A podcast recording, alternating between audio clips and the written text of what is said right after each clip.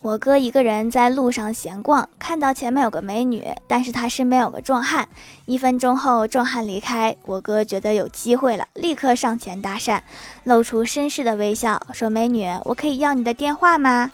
妹子一愣突然一辆宝马停在身边是刚刚离去的威武男子拍了拍我哥的胳膊说兄弟他电话我有。算了算了保命要紧呐。